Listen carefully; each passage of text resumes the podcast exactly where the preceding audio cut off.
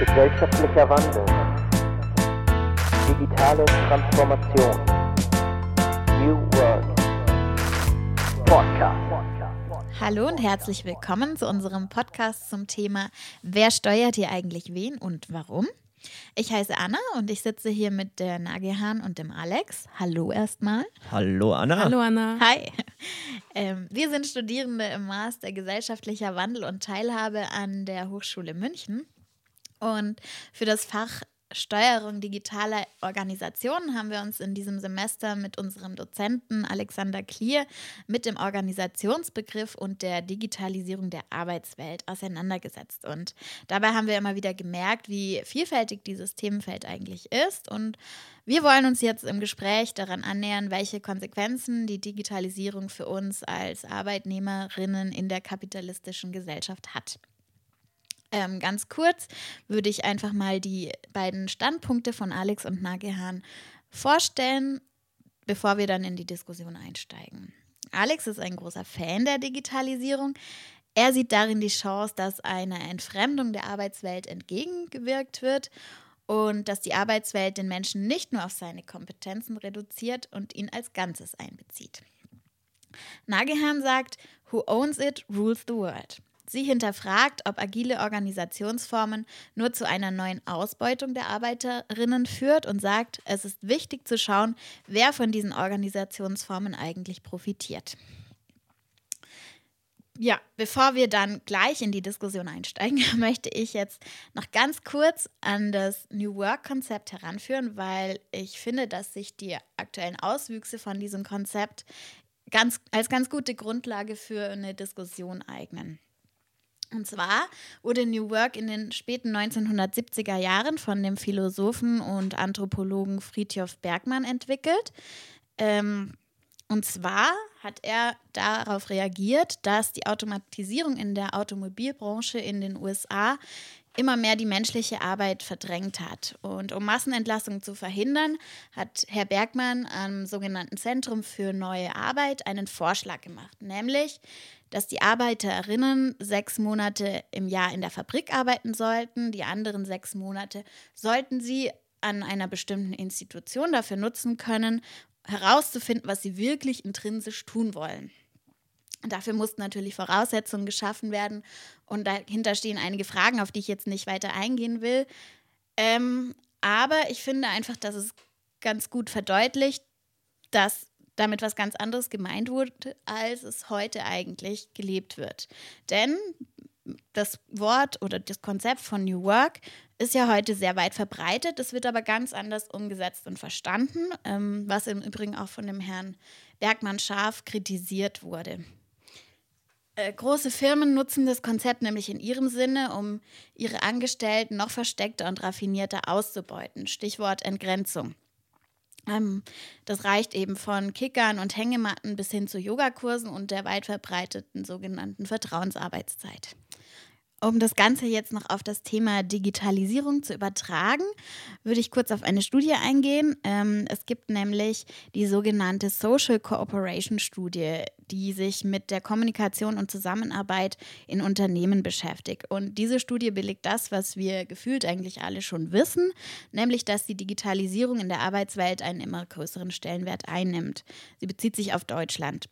2018 hat die Studie beispielsweise ergeben, dass bei der Kommunikation und Zusammenarbeit in Unternehmen erstmals mehr digitale Technologien zum Einsatz gekommen sind als analoge Lösungsansätze. Und im Jahr 2019 hat sich die Zahl nochmals erhöht. Man kann davon ausgehen, dass der Trend sich auch weiter fortsetzen wird.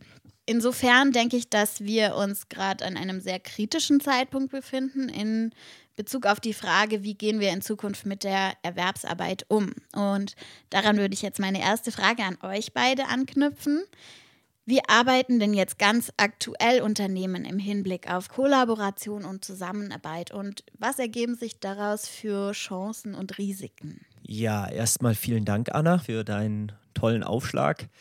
Ähm, und vor allem bin ich dankbar, dass du das New Work-Konzept gleich ähm, ins Spiel gebracht hast, denn ich finde, dieser Name passt eigentlich sehr gut zu dem, was wir tatsächlich haben, beziehungsweise vor was wir stehen, vor einem, einer ganz neuen Arbeit, vor einem neuen Arbeitsbegriff, vor einem neuen Verständnis von Arbeit.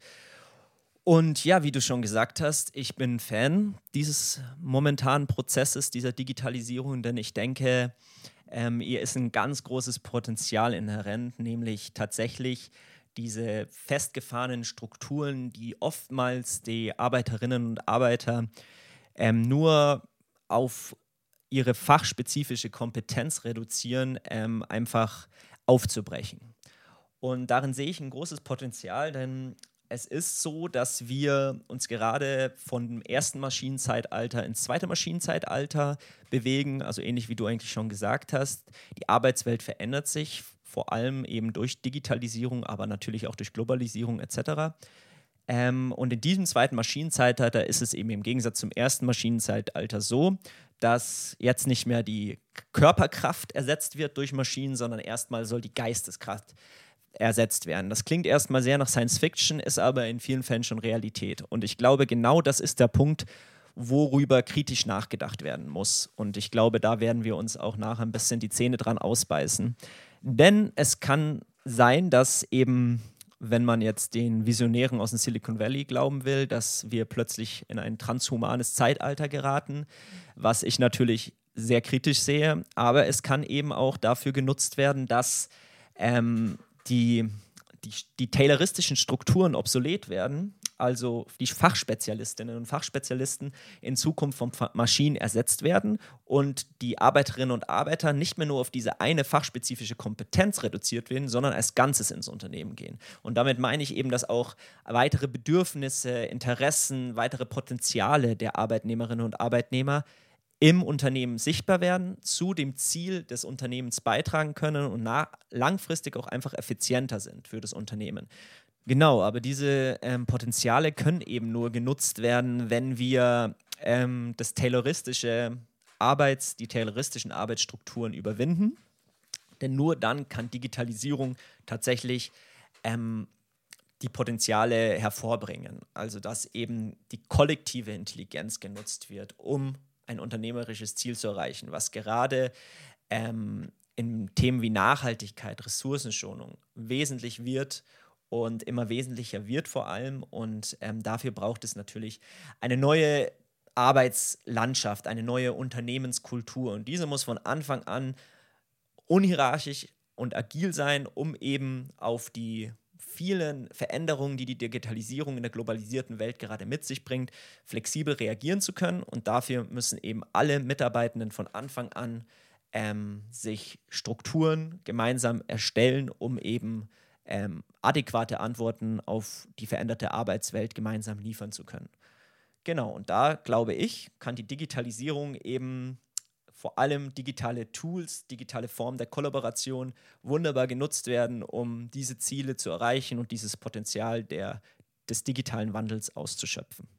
Mhm. Um das nochmal kurz zusammenzufassen, Alex, du glaubst, dass durch die Digitalisierung die arbeitsteiligen, tayloristischen Strukturen in der Arbeitswelt aufgebrochen werden können, dass, da, dass es dafür aber eine neue Unternehmenskultur braucht. Ja, ganz genau. Ich ähm, weiß, viele die das jetzt kritisch sehen, denken, hm, das ist doch gar nicht in der Realität so, es braucht doch noch immer Fachkräfte und Fachspezialisten. Aber wie gesagt, wenn wir uns wirklich davon ausgehen, dass wir uns gerade ins zweite Maschinenzeitalter bewegen und zukünftig die Intelligenz, die Geisteskraft, das Wissen ähm, anders von Maschinen im fachspezifischen Bereich ähm, in Erscheinung tritt, müssen wir tayloristische Strukturen überwinden und dieses Potenzial kann eben aber nur entfaltet werden, wenn wir eine Unternehmenskultur erstellen, gemeinsam, ähm, die ähm, dieses Potenzial auch ausschöpfen kann, also in der sich dieses Potenzial ausschöpfen lässt und eben alle Mitarbeitenden zukünftig nicht nur auf die, diese eine Kompetenz, also auf ihre Arbeitskraft, wie Marx es schon gesagt hat, reduziert wir, werden,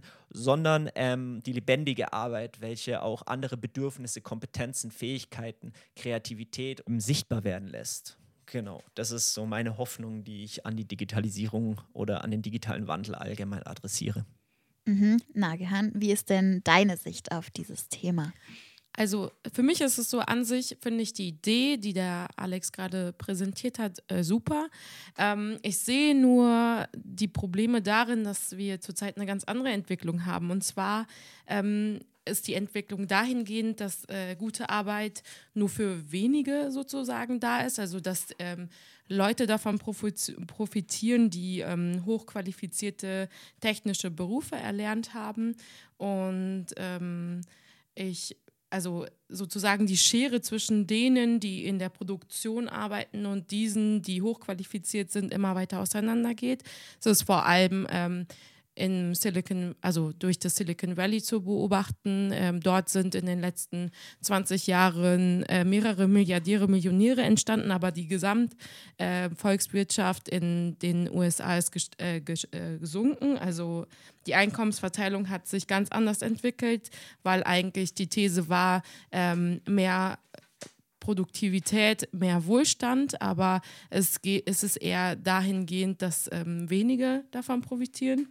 Ähm, deswegen sehe ich das halt ähm, schon eine gute Idee, das so zu strukturieren, dass wir alle davon was haben, aber das ist leider nicht ähm, die Realität. Und ähm, genau, äh, deswegen müssen wir uns überlegen, wie wir unsere weitere Arbeitswelt so strukturieren, dass ähm, sehe ich auch äh, die künstliche Intelligenz etwas kritisch und zwar ist es immer noch so, dass ähm, sie bisher zu größten Teilen auch gescheitert ist und sie immer noch die Validation äh, der Menschen braucht, um die generierten Daten äh, wirklich auszuwerten. Und deswegen wird sie nicht unsere geistige Arbeit übernehmen können.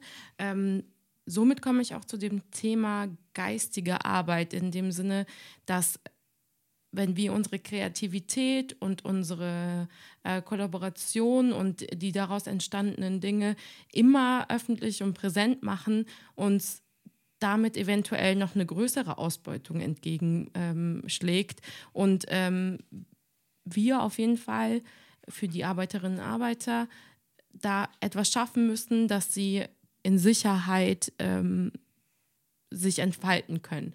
Und ähm, der Alex hatte eben auch viel von Effizienz geredet.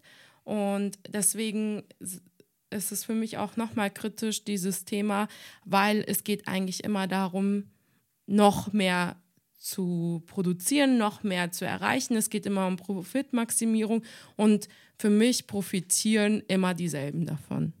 Genau.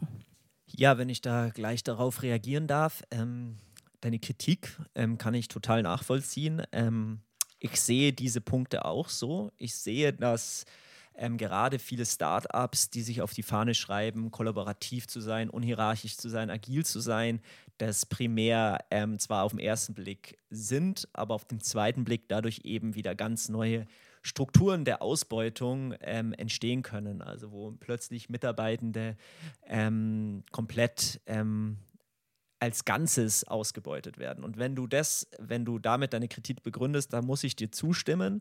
Was meine ähm, Hoffnung aber eben war, also im, in, mit der optimistischen Perspektive, dass dieses als Ganzes, also dass der Mitarbeitende als Ganzes in Erscheinung tritt, sich vielmehr darauf bezieht, dass man, ähm, dass der Mitarbeitende eben nicht auf einzelne ähm, Eigenschaften reduziert wird, weil wir Menschen sind nicht ähm, eine Summe aus unseren Eigenschaften. Wir sind Mensch als Ganzes. Und ich glaube, wenn man eine solche Unternehmensstruktur schafft, gestaltet, die eben tatsächlich ähm, die Priorität erstmal hat, ähm, gemeinsam kollaborativ das Unternehmensziel zu erreichen. Ähm, ich glaube auch, dass selbst in kapitalistischen Unternehmen, wenn eine Unternehmenskultur installiert wird, die eine tatsächliche Kollaboration und ein tatsächliches demokratisches Unternehmertum ähm, zulässt, dass sich auch dieser Kapitalismus und diese hierarchischen Ausbeutungsstrukturen, also dieser Antagonismus zwischen Arbeitgeber und Arbeitnehmer tatsächlich auflösen kann.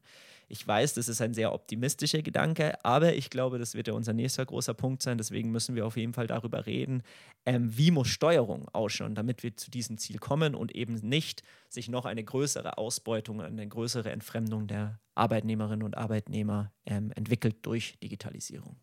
Ja, dann sind wir ja jetzt eigentlich wirklich beim Kernthema unseres Podcasts angekommen, nämlich wer steuert hier eigentlich wen und warum? Und das würde mich direkt auch zu meiner nächsten Frage bringen. wie wird denn gesteuert oder wie muss denn gesteuert werden, damit eben diese Utopie, die der Alex jetzt gemalt hat, auch umgesetzt werden kann? Ähm, also für mich ist es so, ähm, unsere Welt ist sehr komplex und ähm, wir leben halt nicht in einem luftleeren Raum und jedes Unternehmen oder auch unsere Welt ist durchdrungen von Machtstrukturen, von bestimmten Privilegien, die einfach einem mit in die Wiege gelegt werden. Und ich glaube, dieses aufzulösen, ist nicht mit einfachen äh, Modellen ähm, zu lösen. Und sowieso in der Marktlogik zu denken, ähm, wird weiterhin Ungleichheit produzieren. Vielleicht geht es auch gar nicht darum, die Ungleichheit vollkommen aufzulösen, aber wir sehen einfach global, dass es zu großen Unterschieden gekommen ist, nicht nur ähm, äh, innerdeutschland oder auch äh, innerhalb äh, der Staaten. Deswegen finde ich es schwierig, da jetzt so eine so einen Königsweg gerade ähm, zu formulieren. Ich glaube, da brauchst, braucht es einen Diskurs, wo wir alle mit reinnehmen. Und ähm, wie das funktionieren kann, äh, kann ich Ihnen jetzt gerade nicht sagen oder euch nicht sagen. Ähm, aber mir stellen sich halt die Fragen, ähm, wie wird, also wie wird das hierarchische umstrukturiert, indem man auch die Machtstrukturen mit eindenkt. Also es gibt ja Sachen, die einfach unsichtbar sind, die man nicht greifen kann, die einfach vorhanden sind. Und ähm, funktionieren diese Prozesse wirklich? Das würde mich halt interessieren. So, ich ähm, stimme dir voll zu. Es gibt keinen Königsweg. Ich glaube, das ist eben das Spannende an der Zeit, in der wir gerade leben. Ähm, wir wissen, es muss sich was verändern wir wissen auch vielleicht utopisch gesehen, wohin die Reise gehen soll, aber wir wissen noch nicht genau, wie wir dorthin kommen. Und ich glaube aber schon, dass man ähm, mutig sein muss und Sachen ausprobieren muss. Man, es gibt auch gute Beispiele, die zeigen, dass man ähm, kollaborieren kann, dass man agil sein kann, unhierarchisch sein kann, trotzdem sich den Machtstrukturen bewusst ist. Ähm, ich glaube, das, das primär Wichtige ist, dass man ähm, Digitalisierung nicht als eine Naturgewalt versteht, die jetzt einfach da ist und einfach auf das derzeitige System draufgepackt wird, sondern dass Digitalisierung tatsächlich etwas menschlich Konstruiertes ist und somit haben wir auch als Menschen die Möglichkeit, ähm, Steuerungsmechanismen so zu verändern bzw. an die Zeit anzupassen, damit ähm, Digitalisierung, das Menschengemachte, eben auch ähm, seine Potenziale entfalten kann und eben nicht wieder nur ähm, für eine, einige wenige ähm, ja, Profite generiert. Und ich glaube, man muss hier ganz klar zwischen ähm, der klassischen analogen und der digitalen Organisation entscheiden, bei den Fragen der Steuerung, der Fragen für die Führung und der Fragen auch allgemein ums Management. Wo die analoge Organisation ganz klare lineare ähm, ähm, ausgelegte ähm, Richtung hatte, um zu einem Endprodukt zu kommen. Also es gab, es gibt einen Managementplan, man hat ähm, einen Meilenstein und wenn man die ähm, ähm, schön abarbeitet, kommt man am Schluss zu seinem Ergebnis. Ist eben die digitale Organisation ähm, muss viel flexibler agieren. Sie muss es, weil wir eben nicht mehr in der Planungswelt, sondern in der sogenannten VUCA-Welt leben. Ähm, VUCA ist euch wahrscheinlich ein Begriff, aber unseren Hörerinnen und Hörern vielleicht noch nicht. Deswegen würde ich das, glaube ich, ganz kurz mal nochmal erklären, weil das ist, glaube ich, das wirklich ähm, Primärste, um was es ähm, gehen muss, wenn man um Steuerung, um Management in der digitalen Organisation redet. VUCA bedeutet ähm, das V für Volatilität, also Unbeständigkeit über das Eintreffen von bestimmten Phänomenen. Ähm, U steht für Unsicherheit. Wir wissen nicht genau, wohin die Reise geht. Was ist die richtige Entscheidung überhaupt in unserer Organisation? K für Komplexität erklärt sich von selbst. Wir leben eben nicht mehr in einer Gesellschaft, in der man ganz klar sagen kann, ähm, morgen schaut die Welt so aus und übermorgen so und deswegen strukturieren wir unser, ähm, unsere Planung dementsprechend. Ähm, wir müssen eben flexibel sein und somit auch flexibel auf Komplexität reagieren. Dazu meine These, muss die kollektive Intelligenz eben genutzt werden. A steht für Ambiguität, was Mehrdeutigkeit bedeutet. Also es gibt kein richtig oder falsch. Ähm, genau, also das ist so die, sogenannte VUCA-Welt, in der wir leben, welche sich eben von der Planungswelt ein bisschen unterscheidet, weil wir einfach in einer komplexen, globalisierten, ähm, digitalisierten Welt leben. Und auf diese müssen wir ähm, flexibel reagieren können. Das hat man zum Beispiel an Siemens gezeigt, ähm, als die ersten Smartphones auf den Markt kommen, an Siemens Nokia. Die haben an ihren alten Planungsstrukturen festgehalten, haben sich nicht auf die, ihre Kundinnen und Kunden bezogen, haben nicht gesehen, was haben die eigentlich für Bedürfnisse und sind ähm, untergegangen, sind eigentlich, konnten nicht mehr mit den großen, ähm, gerade aus dem Silicon Valley mithalten. Und ich glaube, das ist eben entscheidend ähm, für jede Art Unternehmen, sich dieser VUCA-Welt bewusst zu werden und vor allem fürs Management, sich dementsprechend auszurichten. Und ähm, dafür muss eben ähm, die Rolle der Führungskraft sich auch ändern. Der, die Führungskraft ist nicht mehr ähm, der Kontrolleur, ist nicht mehr der ähm, Aufgabensteller. Ähm, vielmehr ist die Führungskraft ein Motivator, ein Rahmengestalter, ein ähm, jemand, der Vertrauen ermöglicht und Wertschätzung zeigt. Also der auch die, die Rahmenbedingungen bereitstellt, damit ähm, gemeinsam kollaborativ sich überlegt werden kann, wie mit dieser VUCA-Welt umzugehen ist. Zusammenfassend kann man also sagen, dass die Kernaufgabe eines agilen ähm, Projektmanagements einer digitalen Organisation darin besteht, auf aktuelle Erfordernisse adäquat eingehen zu können. Ähm, das hört sich natürlich alles wunderbar an. Ähm, ich sehe da aber schon ein paar Gefahren auf jeden Fall. Ähm, vor allem, also in der Flexibilität ist es die Gefahr, die ich darin sehe, ist es halt, dass es zu einer Entgrenzung kommt. Also, dass die Normalarbeitszeiten sich verändern. Natürlich sind wir nicht in den 60er, 70er Jahren und wir müssen weg von dem Denken, dass diese Arbeitsverhältnisse so bleiben müssen und wir müssen da was Neues entwickeln. Und dabei müssen wir darauf achten, dass ähm, es zu prekären ähm, Arbeitsverhältnissen kommt. Ähm, für mich bedeutet prekär ähm, Angst vor der Zukunft zu haben, nicht zu wissen, was ist nächstes Jahr, kann ich nächstes Jahr mit diesem Job noch weiterhin überleben. Also eine gewisse Sicherheit vom Arbeitgeber zu haben oder von der Arbeitgeberin. Ähm, dann, dass man die Arbeit von dem Privatleben trennen kann, weil das auch immer wieder und immer mehr der, die, ähm, der Anspruch an die Menschen ist, dass auch zu Hause was getan wird, was natürlich mit dem, ähm, mit dem Modell Homeoffice gut verkauft wird, aber das Problem ist, dass Menschen immer mehr arbeiten, sich gar nicht mehr abschalten.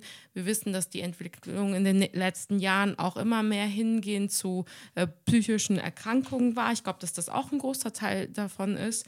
Und ähm, genau, das war, das sind so Sachen, die ich da als Gefahr sehe. Und ähm, wir müssen, also ich weiß gar nicht, ob wirklich dieses Modell, was du gerade vorgestellt hast, Alex, ähm, ob das wirklich ähm, das Gegenteil von Taylorisierung ist, weil für mich ist es eher so eine modifizierte Form, um noch effizienter zu sein. Es geht darum, ähm, nachhaltig zu produzieren, aber was bedeutet Nachhaltigkeit eigentlich? Nachhaltigkeit bedeutet, dass wir so ähm, mit unseren Ressourcen haushalten, dass wir noch mehr produzieren gehen. Und ich glaube, was, was wichtig ist, wir müssen weg von dieser Marktlogik. Es muss ähm, ein neues Menschenbild in die Köpfe, es muss eine ganz andere Kultur in die Köpfe. Es muss darum gehen, ähm, dass wir uns entfalten, dass, es, dass wir auf einer Welt leben, wo alle zufrieden sind. Natürlich gibt es auch mal andere Unzufriedenheiten privat, darum geht es mir nicht, aber dass es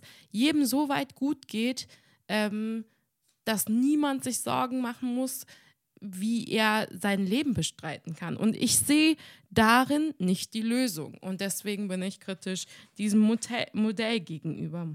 Genau. Ähm, ja. Ja, ich, ich, ich kann deine Kritik nachvollziehen, aber ich sehe eben gerade durch die Digitalisierung darin eine große Chance, weil wir, wir haben jetzt irgendwie, es ist nochmal Tabula Rasa. So. Und wir haben jetzt die Möglichkeit, tatsächlich dieses große Versprechen des Internets, was mit Einführung der ersten, ähm, ja, des, der ersten ähm, Strukturen des Internets einfach ähm, im Raum stand von Utopisten etc., dass das Internet der große Gleichmacher wird, dass wir jetzt alle partizipieren können, uns dem Informationsraum zu eigen machen können und ähm, ja, Demokratie und Bildungsprozesse ähm, dadurch entstehen. Ich glaube, ähm, wir wurden alle ein bisschen überrumpelt, aber wir haben jetzt die Chance, die digitale Transformation tatsächlich so zu gestalten, wie ähm, damit wir zu diesem Ziel, zu dieser Idee, die du gerade gemalt hast, auch kommen. Ähm, dafür brauchen wir eben aber ein neues Verständnis von Arbeit, ein neues Verständnis von Unternehmen. Und ich glaube schon, dass wir durch eine solche Unternehmenskultur, die auf Partizipation, ähm, Demokratie, die sich nach Konsens und Konsent-Prinzip ähm, orientiert, die eben von Anfang an sagt, okay, wie gehen wir mit diesen neuen digitalen Tools um?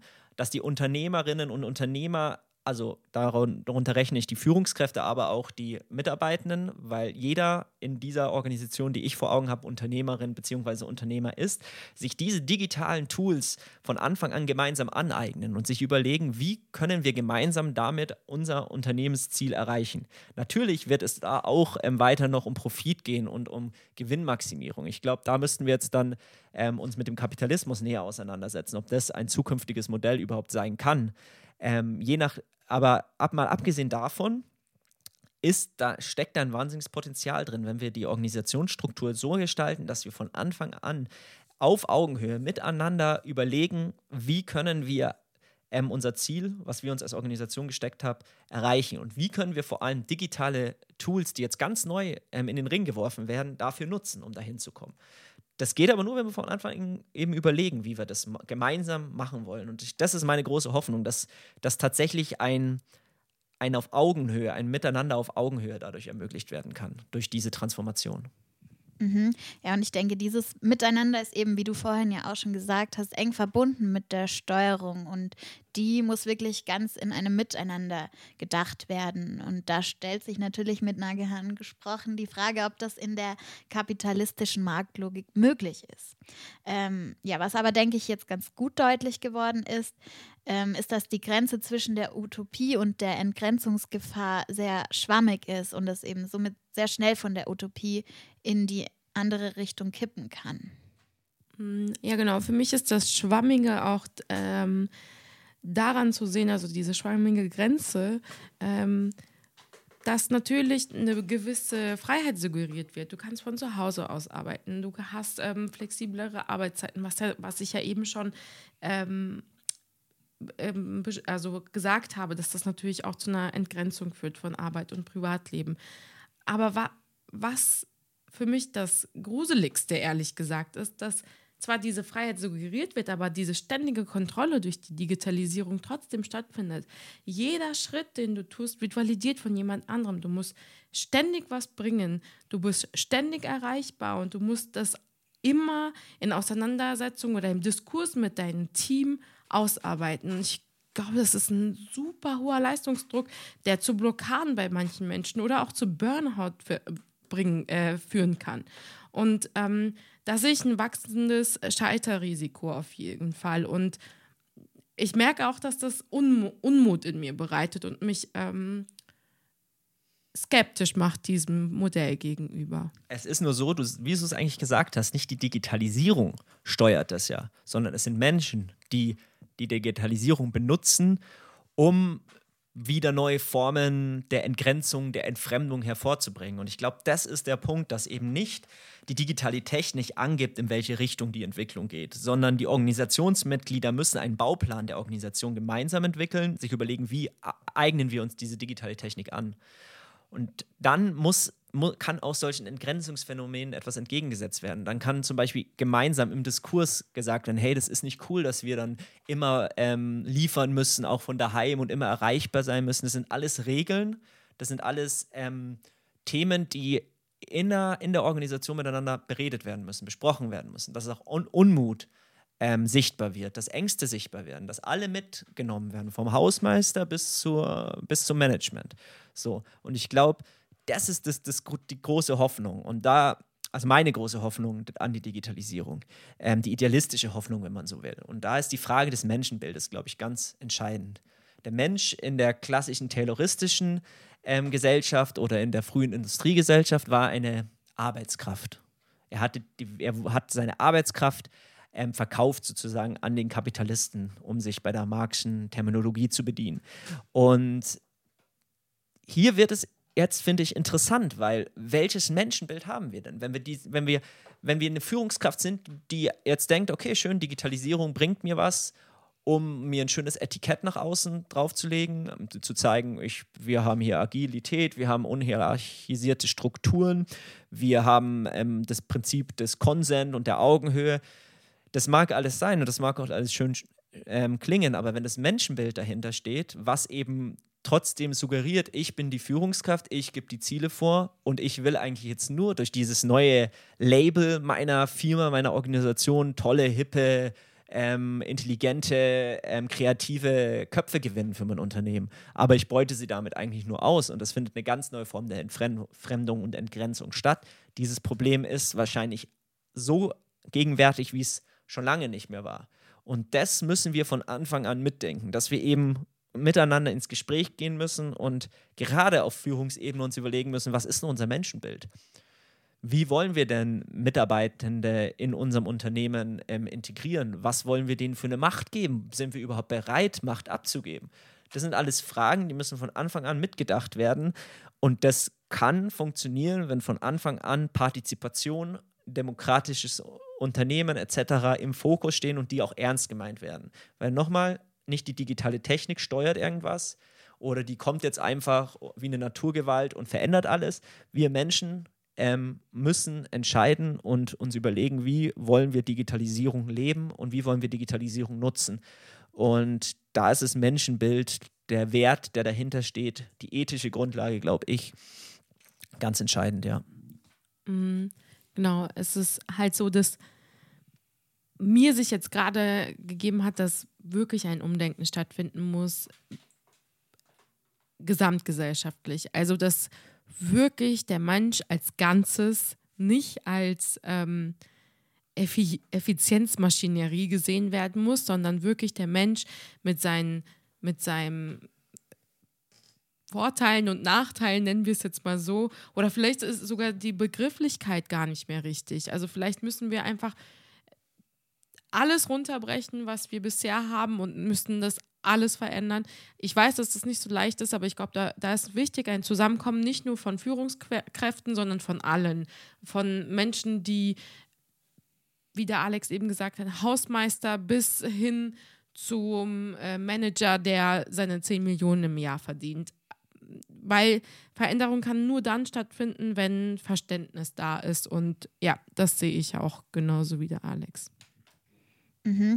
Also das bedeutet, dass es ein gesamtgesellschaftliches Umdenken geben muss, dass es eben nicht ausreicht, wenn dieses Umdenken nur innerhalb der Unternehmen passiert, denn ähm, dann gibt es eben diese einzelnen Inseln, die aber immer noch, ja, sich in dem, in dem gesamtgesellschaftlichen Strom, der quasi in eine andere Richtung eigentlich geht, behaupten müssen. Und dann kann das gar nicht wirklich ja, nachhaltig funktionieren. Ähm, Habe ich das so richtig verstanden? Absolut. Ähm, das ist eine gesamtgesellschaftliche Aufgabe. Ähm, wir reden natürlich auch über die Arbeit, weil die Arbeit, der Arbeitsmarkt ähm, der große Treiber ist. Der entscheidet, da entscheidet sich ganz viel, in welche Richtung geht die Digitalisierung. Wenn das dort erfolgreich ähm, praktiziert wird, dann wird es auch auf andere gesellschaftliche Bereiche übergehen. Aber ähm, die ähm, Tanja ähm, Carstensen schreibt zum Beispiel in einem Aufsatz, dass es ähm, gar nicht so am Mindset der Unternehmerinnen und Unternehmer liegt oder der Führungskräfte, dass man jetzt agil wird oder ähm, hierarchiefreie Strukturen installiert etc. Da ähm, ist eine große Offenheit da, weil da eben auch natürlich auch andere Generationen etc. reinkommen, aber auch bei ganz klassischen Unternehmen, das zeigen gute Beispiele, ähm, die sehr finanzorientiert und profitorientiert sind, ähm, sich trotzdem das Mindset ähm, verändert und die, die auch die Führungsebene weiß, hey, wir müssen da mal in anderen Strukturen denken, an das Menschenbild auch ähm, vielleicht überdenken. Und dass es eben wirklich oft ein strukturelles und politisches Problem auch ist, ein Kommunikationsproblem würde ich sogar sagen, weil ähm, die Nagelmann hat vorher die gesagt, es gibt eine große Skepsis. Ähm, und das ist, glaube ich, auch das Kommunikationsproblem, einfach was in allen Bereichen gerade sichtbar wird, gerade auch vom politischen Feld aus in die Gesellschaft. Aber das Fass will ich jetzt nicht aufmachen. Ich will nur sagen, den Mitarbeitenden ist oft auch nicht klar, weil es eben nicht kommuniziert wird von, von der Führungsebene, warum wir jetzt mit digitalen Tools arbeiten sollen, warum wir jetzt digital kollaborieren sollen, warum wir plötzlich ähm, neue Formen der Zusammenarbeit entwickeln sollen. Weil warum soll ich mich jetzt noch mehr einbringen ins Unternehmen? Ich werde doch eh scheiße bezahlt irgendwie und mache jetzt das Nötigste, also diese Principal-Agenten-Theorie, das Transformationsproblem vor Arbeit. Ich glaube, die Unternehmer und die Führungskräfte müssen sich ihrer Verantwortung bewusst werden, dass sie kommunizieren müssen, welche positiven Möglichkeiten für das Unternehmen und somit für jeden einzelnen Mitarbeiter und jede einzelne Mitarbeiterin die Digitalisierung ihrer Strukturen hätte, hin zu einer Kollaboration, zu einer agilen Agilität, zu einer Hierarchie, ähm, freien Organisation. Ähm, das ist, glaube ich, der Punkt. Kommunikation, die Frage des Menschenbildes. Ja. Mhm. Also ich hänge jetzt noch so ein bisschen bei dem gesamtgesellschaftlichen Umdenken, was wir ja hatten. Wie könnte das denn vonstatten gehen? Also was muss passieren, damit das wirklich kommen kann? Habt ihr dazu Ideen? Ja, also ähm, ich glaube, wo die Nagehan und ich uns einig sind, ist, dass ähm, es schon ein großes Brett ist, ähm, diese kapitalistische Logiken, gerade die in den letzten Jahrzehnten aufkommende neoliberale Lo Marktlogik, aus den Köpfen rauszukriegen. Ähm, da habe ich auch einen interessanten Podcast gehört, wo es eben darum ging, ähm, Sein und Streit im Deutschlandfunk. Kann man in den derzeitigen Strukturen in der unter der kapitalistischen Logik zum Beispiel überhaupt sowas wie einen New Green Deal ähm, realisieren? Kann man dem Klimawandel überhaupt etwas entgegensetzen? Das ist jetzt ein bisschen ein anderes Thema, aber es zeigt natürlich schon, dass ähm, bestimmte Vorhaben und bestimmte Ideale, die ich jetzt formuliert habe, wahrscheinlich schwierig unter den derzeitigen wirtschaftlichen Bedingungen, den derzeitigen Maximen, an denen wir Wirtschaft orientieren, ähm, umsetzbar sind. Und natürlich müsste man hier größere Fragen stellen. Geht das unter dem Kapitalismus oder müssen wir eher Tendenzen Richtung Gemeinwohlökonomie, ähm, die einfach schon in sich drinnen natürlich mehr dieses Prinzip der Kollaboration trägt, weil eben andere Maxime formuliert werden als unter der kapitalistischen Logik? Ich glaube, da muss halt auch eine Forderung an die Politik rausgehen. Also in den letzten Jahren ist auch zu beobachten, dass ähm, die wirtschaftlichen Unternehmen in, ähm, in Deutschland äh, machen, was sie möchten und da muss die Politik öfter reingrätschen. Natürlich hat das gesamt global sozusagen auch seine Schwierigkeiten, weil dann bringen die halt ihr Geld auf die Cayman Islands und dann ähm, haben wir auch nichts davon. Aber ähm, ich weiß nicht, ob da wirklich bei jedem Einzelnen innerlich was stattfinden muss, weil äh, das ist eine schwierige Frage. Und ich glaube, dass solche Ansätze und solche Modelle ähm, eine gute Idee sind, daran zu gehen. Und ich glaube nur, dass man die noch weiter ausweiten muss, dass ähm, das wirklich in Fleisch und Blut übergeht. Das ist die Idee, die ich habe. Und ich glaube auch, dass wenn man das Schulsystem einfach verändern würde, wenn das von klein auf ähm, anders erlernt wird und da eine andere Freiheit wirklich gegeben ist, dass da wirklich auch ein Umdenken stattfinden kann, weil wir sind in diesen Strukturen äh, sozialisiert und natürlich macht das ein Umdenken schwierig.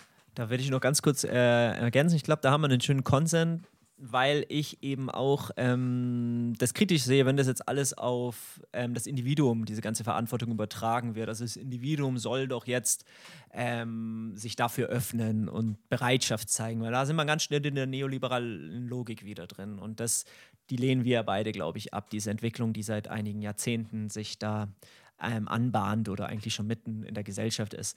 Ähm, das muss ein sowohl als auch sein. Ich glaube, in, in, wie in vielen Bereichen. Und ähm, deswegen bin ich definitiv davon überzeugt, dass es politische Rahmenbedingungen gestaltet werden müssen, die überhaupt ähm, das zulassen, die auch zum Beispiel ähm, Unternehmen, die also sich zum Beispiel am Gemeinwohl ihrer orientieren oder zeigen, wir, wir wollen ähm, Partizipation und Demokratie im Unternehmen selbst ermöglichen und gestalten, dass die dann auch zum Beispiel bestimmte Vorteile, staatliche Vorteile bekommen, die einfach ähm, im Gegenzug zu ganz klassisch hierarchischen Unternehmen, die ihre Mitarbeiter nicht einbeziehen und ausbeuten, halt Vorteile äh, bekommen. Weil warum sollte das sonst jemand machen? Warum sollte ein Unternehmer sagen, okay, ich mache jetzt hier einen auf ähm, Demokratie und auf Partizipation, aber ähm, ich habe da, da unter dieser kapitalistischen Wirtschaftslogik keinen Vorteil davon erstmal. Und ich glaube, das ist deswegen auch eine politische Frage, dass die Strukturen und die Anreize auch geboten werden, ähm, sich dieser ähm, Form der Organisation auch zu ermächtigen und die überhaupt anzustreben. Und ich bin total bei dir mit der Schule. Das Fass können wir jetzt leider, glaube ich, nicht aufmachen. Aber wir müssen natürlich lernen von Anfang an, was es bedeutet, miteinander zusammenzuarbeiten, Selbstwirksamkeit erfahrbar zu machen, Solidaritätsgefühle zu erwecken. Das sind Strukturen, die von klein auf ähm, vermittelt werden müssen oder erlangt werden müssen. Die Rahmenbedingungen dafür müssen da sein, um diese zu erlangen, um später selbstverständlich zu sagen, also ganz selbstverständlich zu sagen, hey klar, ähm, wir wissen, wenn wir zusammenarbeiten, die kollektive Intelligenz jede, ähm, der Gemeinschaft nutzen, können wir besser und effizienter und nachhaltiger zu unserem Ziel gelangen. Ähm, das ist eine Bildungsfrage, genau. Und da müssen wir ansetzen. Das ist einer der großen Punkte, ja. Ja, vielen Dank erstmal für die Diskussion bisher. Mit Blick auf die Zeit sind wir jetzt gleich am Ende. Aber vorher würde ich gerne eine kurze Schlussrunde machen und euch bitten, mal in ein oder zwei Sätzen runterzubrechen. Wer steuert eigentlich wen und warum? Mm, also, ich würde das gar nicht an einer Person oder an irgendwelchen Personengruppen festmachen, sondern für mich steuert das Kapital alles. Also der, da kommen wir zurück zu meinem, zu meiner Anfangsthese, who owns it, rules the world. Also wir müssen uns Gedanken machen, wie wir die Eigentumsverhältnisse auch verändern. Also wem das Unternehmen gehört, der hat natürlich auch gewisse Vorteile und die Macht. Und ich weiß nicht, ob das alleine mit kulturellen und strukturellen Unternehmensveränderungen zu stemmen ist. Das genau ist mein Schlusswort.